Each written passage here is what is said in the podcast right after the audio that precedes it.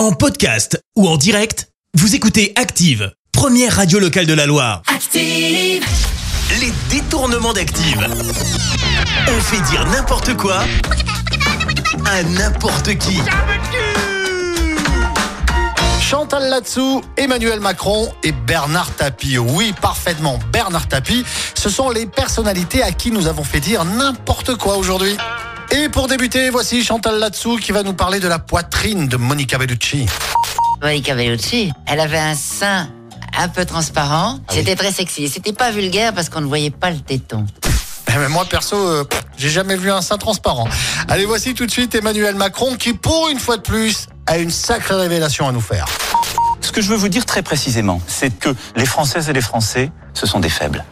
Eh ben, comme on dit chez moi, mieux vaut entendre ça qu'être sourd.